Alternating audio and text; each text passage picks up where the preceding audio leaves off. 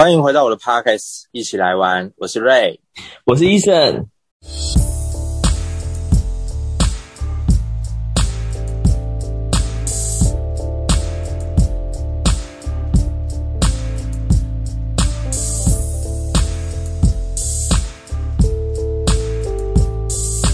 哎，医生，我问你哦，嗯，你说，你身边有没有那种好好先生？我跟你说，每个人的人生中一定都会遇到几个像这种人。那你如果要问我的话，我会第一个想到你，哎，怎么办？我承认啊，我承认我是好好先生啊，干我超好。哎，你你刚那一句要要断句哦，我刚会错意哦。呃，干什么？干什么？你要说干逗号，我超好这样子。但是，但是，我觉得这不是一个值得骄傲或者是优点。我自己对这件事情是很困扰的，因为我觉得好好先生有好有坏，好处就是，嗯，我说什么基本上你都会同意，就是只要不要太超过的范围，基本上你都会同意，所以会变得很好沟通。但是呢，另外一种好好先生。就是不好沟通。怎么说？今天我们如果出去玩的时候，包含我们未来也会讨论，就是呃出国的这些呃内容。那你如果跟好好先生出国的话，那你问他想去哪里，想吃什么，想怎么安排行程，他可能会跟你说都好，都可以，或是讲一个很大的方向让你去呃挑选，或是去决定。那这对于决定的人来说。真的就是有好有坏啊，因为我可能需要你给我一些意见，而不是你都说都可以，这样子我很难安排。那到时候如果不好不小心让你不舒服或不开心的话，那这样子到底是谁的问题？所以我觉得好好先生是有分看什么事情去取决，然后还有他的好的程度到什么地方。嗯。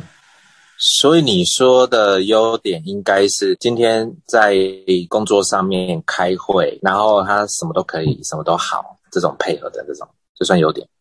呃，对我来说的话，如果以工作来说，呃，如果我今天比较有主见或是比较强势的时候，我希望的是对方大家附和我，那这个时候好好先生就哦很 OK。但是如果我今天是需要有意见的时候，需要大家来摩擦一下，然后让这个会议更有总结、更有东西的结果的时候，那我需要大家提出意见，就不要好好先生，因为好好先生是提不出意见的，所以还是要看事情啦。好好先生真的很难提出意见。我我我在开会，真的我也都啊，但我是我我是打从内心觉得好像也 OK OK，你怎么样我们就怎么做，我是完全百分之百配合，我没有其他的声音。但是我们开会就是就有一两个是真的主见比较多，比如说我们整个会议，我们一一一条一条来，我们在布达事情的时候，他每一条都有意见，我就觉得超吵的。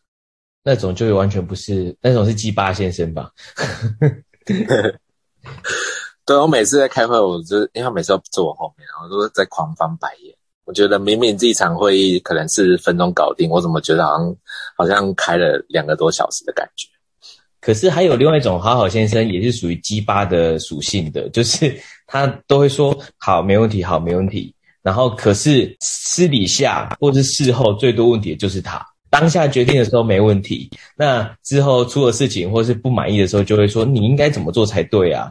这个就是很像之前不是有人说男女朋友在交往的时候，不是每次跟女朋友说啊你要吃什么啊都可以呀，啊你要不要吃这个也可以都可以啊，然后就买回来就说啊你为什么不加辣？为什么要吃这个？我比较想吃那一个，就是很鸡巴女生，鸡巴男生这样子。呃，这样其实代表你跟他已经有一定的熟度，他才敢这样子做，或者是另外一半。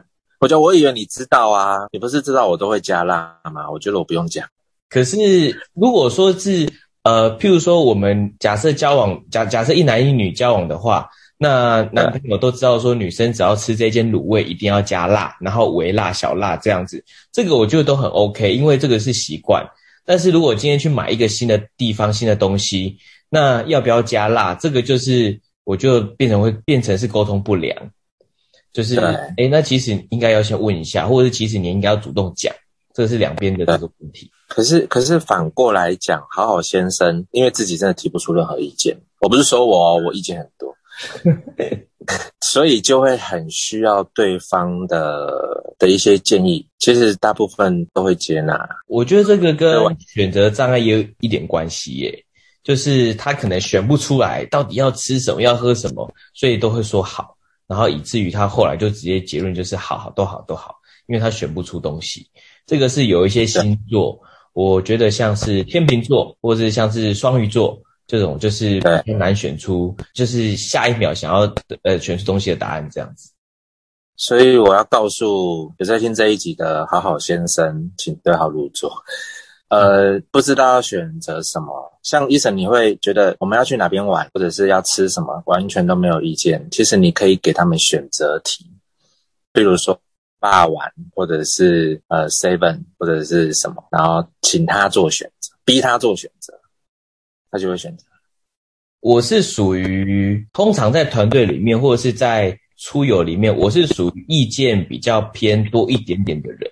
但是我觉得我给的意见都是属于有建设性的，就我不会丢出一句话说啊我不想要这个，那我会想办法要告诉大家说我想要什么，或者是我觉得怎么样对大家比较好，比较有建设性的。所以。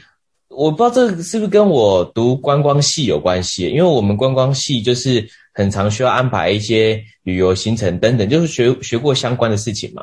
那怎样比较顺啊？然后呃路径啊，或者是事情的先后啊安排这样子，所以我都会考虑到比较细微的地方。那因此我排行程通常会比一般的朋友来排的话，会比较妥当一点。除非对方也是很有经验的人，那当然是以他为主。对，譬如说我今天，嗯，我去过几次泰国，但是有一些朋友对于去泰国来说，他很了解行程要怎么排最好玩，那我就会遵照他的意思，这样子。嗯，对啊，尊重专业啦。嗯，我也是希望就是也有遇到那种非常会排行程的人，这个对我来讲会轻松很多，因为大部分如果说是我们好朋友出去玩。大部分还是我安排为主，我就会有时候会觉得好累，也希望对方可以提供一些意见。跟这个就是我们在车上的时候刚好有去聊到这一块，嗯，就很困扰哦。我跟你讲，你会继续困扰下去。你是说你继续没意见下去吗？你你身边的，因为你规划的太好了，但是如果你放手给他们做，你可能没没有办法做到你满意的那个样子。对，之前有几次的经验也是啊，就是可能是，呃，因为我们现在有一点成，应该是说生活品质还不错的状态之下，所以都希望可以开车去旅游，不排除说环岛或者是去去就要南部，因为我现在在北部嘛。那所以以前面临到的问题是，哦，我今天要当司机要开车，然后我又要我又算是当那次活动的总招吧，就是行程也都是我安排为主。那可能吃喝的地方，可能也大部分都是我安排为主。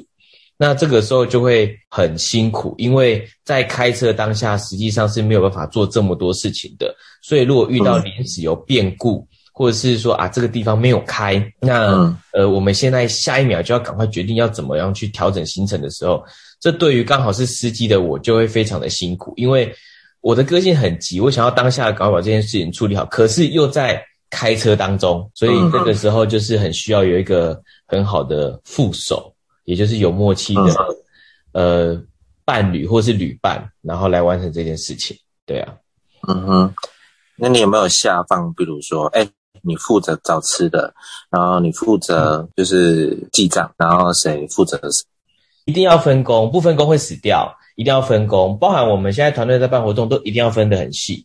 那可是说分工是分工，但我举例来说，好，如果今天我们假设可能四五个人出去玩一台车，那呃，我今天又当了司机，然后又当了总招嘛，那我一定会分工说，那瑞你负责餐厅的部分，那呃某某某你负责住宿的部分，大概是这样子分嘛？啊某某某你收钱这样子。那所以，可是你想，我既然都已经是总招，又或者是说我最容易给出最有建设性的建议是我嘛？那这样子的话，一定需要呃融会贯通。譬如说，今天我在排行程的时候，我就要排几个地点，但是几个地点我一定要跟你这个找餐厅的人沟通说，那呃，我我什么时间你要去？然后你有没有推荐那附近好的餐厅等等的？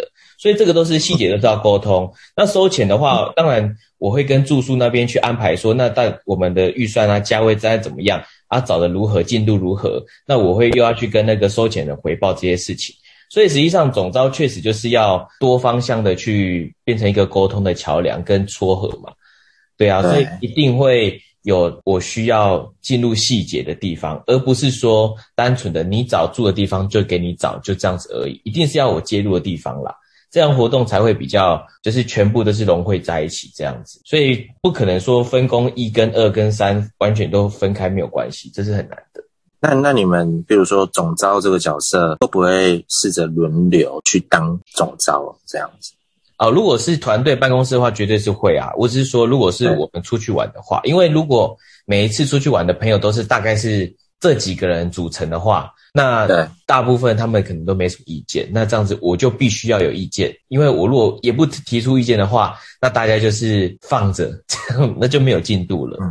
因为我的个性是不会让事情没有进度，所以就是需要说好。那既然大家都选择不做，或者是说。做的这么的慢的步调，那干脆我就我来串起大家一起把这件事情完成。那不然就干脆不要出去这样子。所以通常就是我是属于在出游当中是属于比较忙碌的那一那一那一号人物这样子。所以有时候呃团队办公室啊，我们出有比较大的那个活动，譬如像三天两夜，那我大部分都会被总招。如果我不是总招的话，我就会被总招安排在可能是晚会主持人。或者是呃车上，因为我们可能会坐游览车嘛，所以可能车上的所谓的带带带车康，车上的那个团康嘛，或是车上的主持人，或是导游，就是就是类似这样的工作，就会比较多是跟新朋友或是来宾接触的人，然后要大开气氛的部分。对啊，所以当然我自己也是喜欢啦，因为我觉得这些工作对我来说很简单，至少比起。你叫我做一些设计啊，或是呃，还什么就是三 C 相关的啊，或者是要那些搬东西啊，什么机动组的，我还比较喜欢我前面说的那一些。对啊，一方面也可以在自己的掌控中，一切都照着计划走。但是有一个小毛病，就是如果我比较追求完美，或是想要高规格一点的话，那这样我会更辛苦。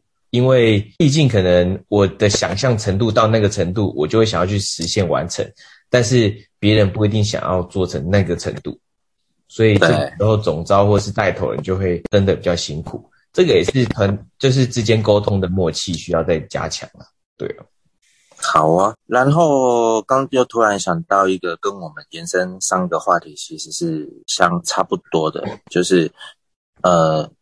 我我相信大部分的人，因为教育的关系，都很不太会去拒绝别人。嗯，包含我以前也是这样。对于拒绝这件事情，觉得说他会不会觉得我很机车？呃，他会不会觉得我怎么这么没有人情味？我以前也会这样想，但拒绝了别人，就是真的是委屈了自己。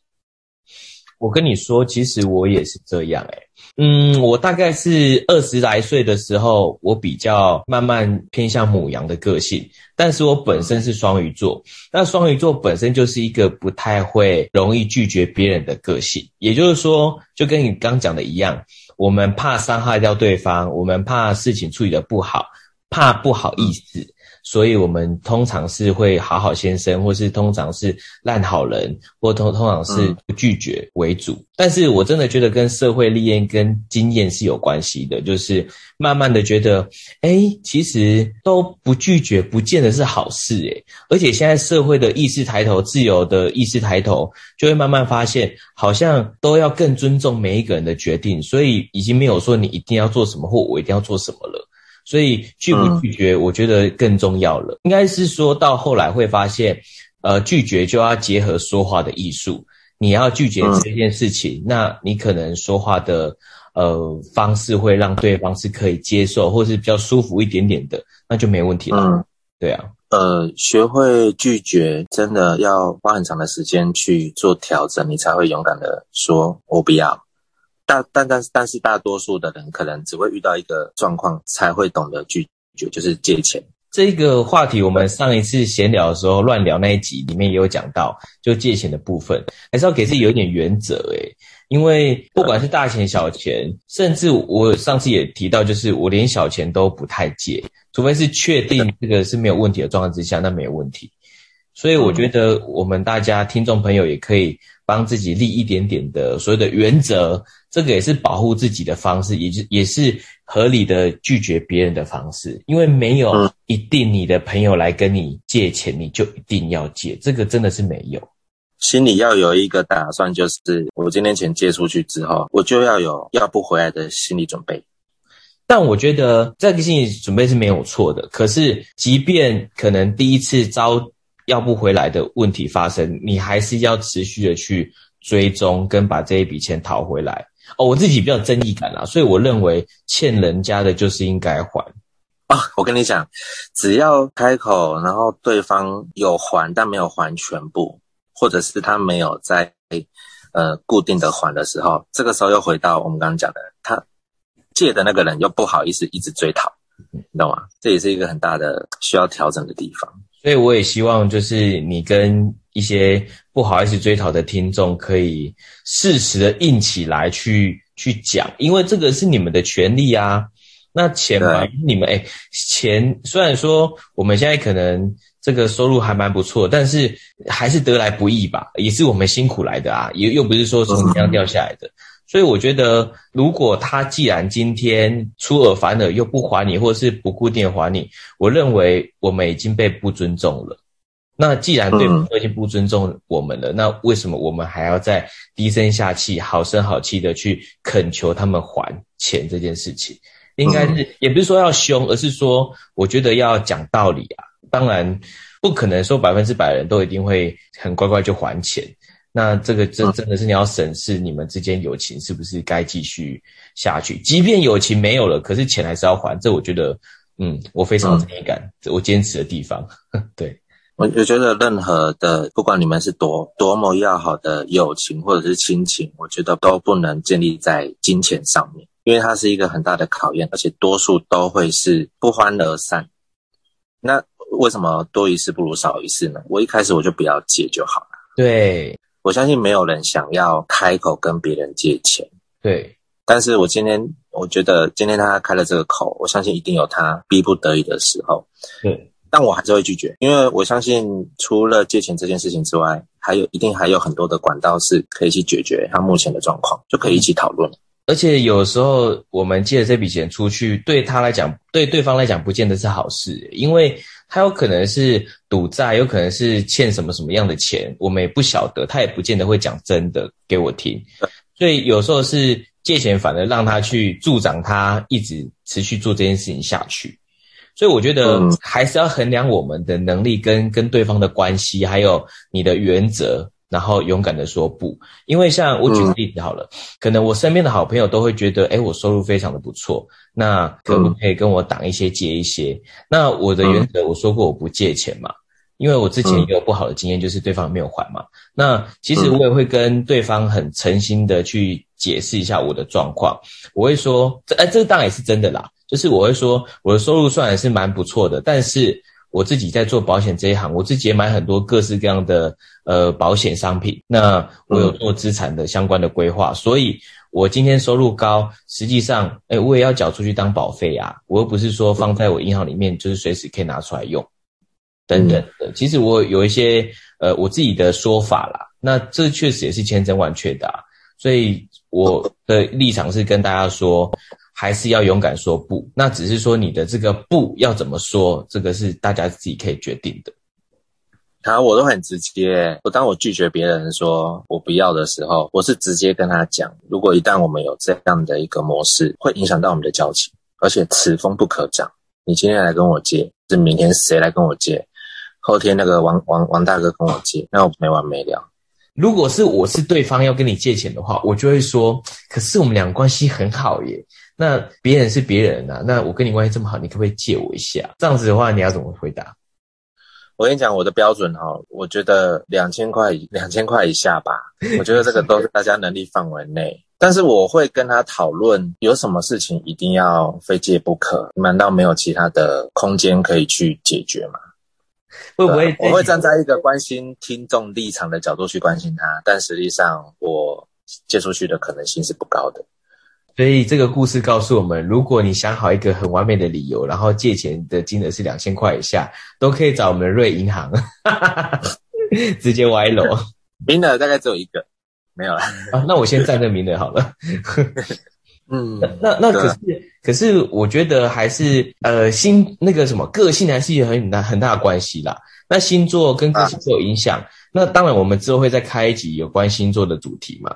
那可是我是想借由今天的主题，勇敢说不来来延伸。我是说，那可是有时候，不管是借人家钱，或是被借人家钱的这两个呃方面的人，他们可能都会因此而生气。那怎么办？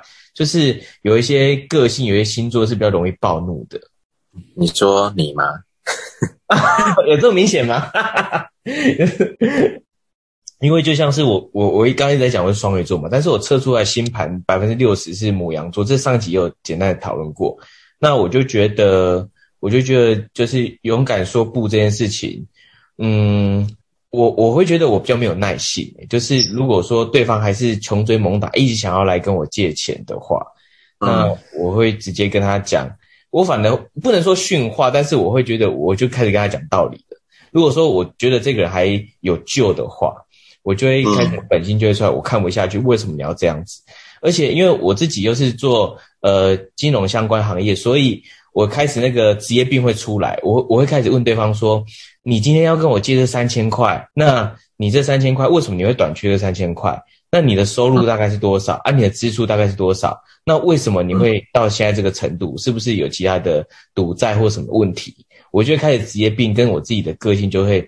很想要帮他伸张正义，但是又想要搞清楚状况，然后就会觉得很没有耐心，就是一个容易暴怒体质。对于一些看不惯的事情，这几天也有遇到有朋友，就是也是交往好几年的，然后他们也是就是一直拖着家人，没有是一直拖着拖着，他们也没有发生性关系，然后呃对方可能有一些不良的记录。然后他还一直忍着对方，然后一直拖着拖着。但是我这个朋友他是有提出分手的，可是对方还是一直一直要求复合，所以一直心软之下，然后就一直复合，又分复合又分。然后最近这一次应该是真的要分手了，所以我真的觉得，就刚前面讲借钱，现在聊到感情的部分，其实也是要勇敢说不，因为我我个人觉得关键的是，我就跟我这个朋友说。呃，其实你年纪也不小了，那你对方年纪比较小，所以你这样子要跟他耗，那你明知道没有结果，你为什么就不直接拒绝，直接分手？就是今天的勇敢说不就好了？因为你如果在呃在委曲求全继续下去，那这样子我觉得影响到最大是你的人生呢，就是你的年你已经不年轻了。你的光阴，那你如果想要有一个稳定很好的另外一半的话，那你是不是这一个不 OK 的状况赶快解除，然后赶快去寻找下一段对你人生比较帮助的事情的的的人？好啊，我们有点聊远了哈。没有，所以我一直是说要勇敢的 跟很多你觉得不适合的事情说不，千万不要委曲求全。事实的委屈，当然可能你工作领域是需要的，但是。呃，如果你觉得委屈到不行，已经撑不下去的话，那请你勇敢的说不，不然的话对你人生造成很多的后遗症。这个是今天想跟大家聊的一个部分。没错，我们今天聊到这边，那我们下集再见，拜拜，拜拜。